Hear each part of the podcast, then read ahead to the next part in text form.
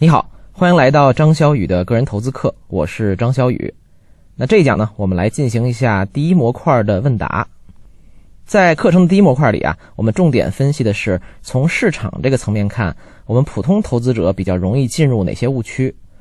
我们从资产的长期回报率谈到了择时的难度，也探讨了自上而下的投资如何度量风险，以及有没有必要在地理维度上进行多元分散。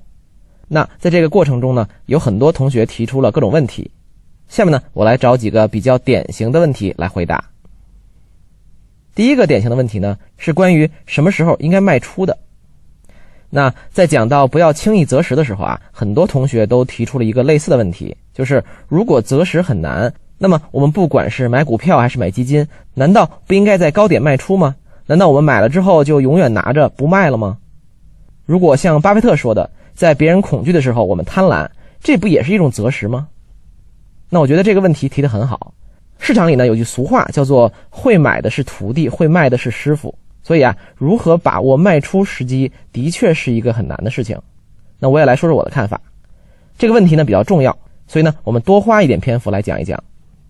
之前在课程里啊，我们反复提到过，想要投资成功呢，重要的呢是避免那些投资中常犯的错误。其实啊，这就是芒格常说的逆向思维。为了接近事实的真相呢，很多时候你得把事情反过来想。所以，本着这种精神，那我们如果想回答什么时候应该卖出的时候，不如来想一想什么时候不应该卖出。换句话说，就是有哪些错误的卖出理由。那我们把主要的错误的卖出理由排除掉呢，剩下的答案可能就很接近正确了。那总体来说呢，我觉得有两个最常见的错误的卖出的理由。第一个是仅仅因为价格跌了，所以我就得卖出。很多时候啊，你会看到大家在问这样的问题：我刚买了一个股票或者买了一个什么基金，结果呢这一阵市场不好，他们的价格都跌了，我是不是应该卖掉出逃呢？这个说法我觉得是有点问题的，因为你想，这句话的背后其实有这样一个假设，就是你有能力每次都能买到这个东西价格的最低点，因为这样你买完之后它才不会跌呀。但是你觉得这件事有可能吗？尝试告诉我们，即使是巴菲特、索罗斯这样的投资者，也不可能保证自己每次买入的时候都是阶段性的最低价。那我还可以换个角度来回答这个问题：如果某一个资产你买入之后它价格下跌了，你就觉得应该卖，那么也许呢你一开始就不应该买它，因为显然啊你心里对这个东西的价值并没有一个清晰的标尺，一点风吹草动呢就被吓跑了。当然了，如果你是一名交易员，可能呢会有在某个价位止损的要求。不过，作为普通投资者来说呀，这不在我们的讨论范畴之内。而且，真正好的交易员呢，也不会在账面亏损的时候问别人要不要卖出。所以，仅仅因为一个资产的价格下跌了，并不是卖出它的好理由。那第二个错误的卖出理由啊，和第一条是对称的，那就是仅仅因为一个资产价格涨了多少，也不应该是你卖出它的理由。我知道这条可能有点争议，比如伟大的对冲基金保罗·都德琼斯就说过：“当你买入的股票达入了目标价的时候呢，你就应该卖出，因为后面不论这个股票是涨是跌，都和你的认知范围和认知能力无关了。所以呢，我在这里说的呢，并不是一个绝对真理，而更多的呢是对你的一种提醒。那提醒的是什么呢？那就是很多投资者啊有一个习惯，就是买了一个股票或者什么基金。”结果呢？接下来一两个月正好涨了百分之十、百分之十五，那么干脆卖出，把挣的钱呢落袋为安好了。这同样是有问题的。那有什么问题呢？主要是两个。第一，你要知道一点，个人投资呢是一个无限游戏。什么是无限游戏呢？就是除非这个钱你真的要拿出来消费掉，否则呢，你的投资总是要继续回到市场，不断循环滚动，生生不息的，就像一个没有终点的游戏。比如你卖出基金挣了百分之十五，然后呢，你就把钱存到银行了吗？其实呢，大部分时间也不会。你会拿着这笔钱再去投资到新的地方，那这个新的投资标的就比之前那个一定好吗？如果真的这么好，那么当初你为什么没有投它呢？这些问题都是需要去诚实的思考的。所以很多伟大的投资者说过呀，一个比较合理的正当卖出理由就是你发现了这笔钱呢更好的去处，发现了更好的投资标的。有的时候啊，这种事情的确会发生。比如说，你一直看好的一个股票，突然受短期情绪影响跌了很多，进入了你的射程范围，那么你去更换一下持仓，这是可以理解的。当然，这一切的前提都是你真的能判断这些资产的价值，而不是看上了那一点蝇头小利才选择卖出的。所以，步步高的创始人段永平在别人问他为什么一直不卖苹果和茅台股票的时候呢，他的回答都是：我没有找到其他的更好的公司。第二点更加重要，如果你因为账面盈利选择卖出，实际上呢，相当于你下了一个判断，就是这个资产接下来会下跌，而且不会再涨回来了。因为很简单，如果它之后还会继续上涨，你肯定就不应该卖呀。那么这里问题就来了，你的这个判断呢，最后会有两个结果。第一个呢，是它下跌之后又涨回来了，那么这个时候你要不要买回来呢？你想象一下，你看着你卖出的股票或者基金价格一路走高，你难受不难受呢？实际上，这种想着我先卖出之后跌了再买回来的人呢，往往就是那些错过了腾讯、茅台甚至比特币的那些人。他们眼看着自己卖出之后，这些资产价格一路狂奔，心里呢总是特别不平衡，结果再也没能买回去，错过了巨大的机会。而如果你卖出之后价格下跌了，而且再也没涨回来，那么恭喜你，你可能做出了一个正确的决定。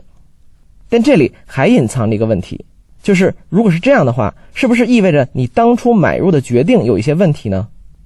那么下一次你怎么防范类似的错误呢？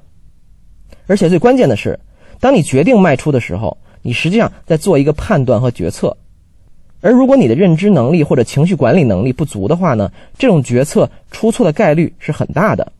你久而久之老是这样操作，就很容易在反复折腾中把钱都亏出去。所以讲到这里呢，我们就想到了巴菲特和芒格总说的那个道理：如果可以的话呢，他们宁愿去买那种永远不需要卖出的企业。那进一步讲呢，就是他们喜欢做那种只需要一次决策就足够了的投资，因为你每增加一次决策，其实呢就提高了自己失败的概率。所以说了这么多错误的卖出理由，一个好的卖出理由是什么呢？我觉得就是你的买入理由不再成立了。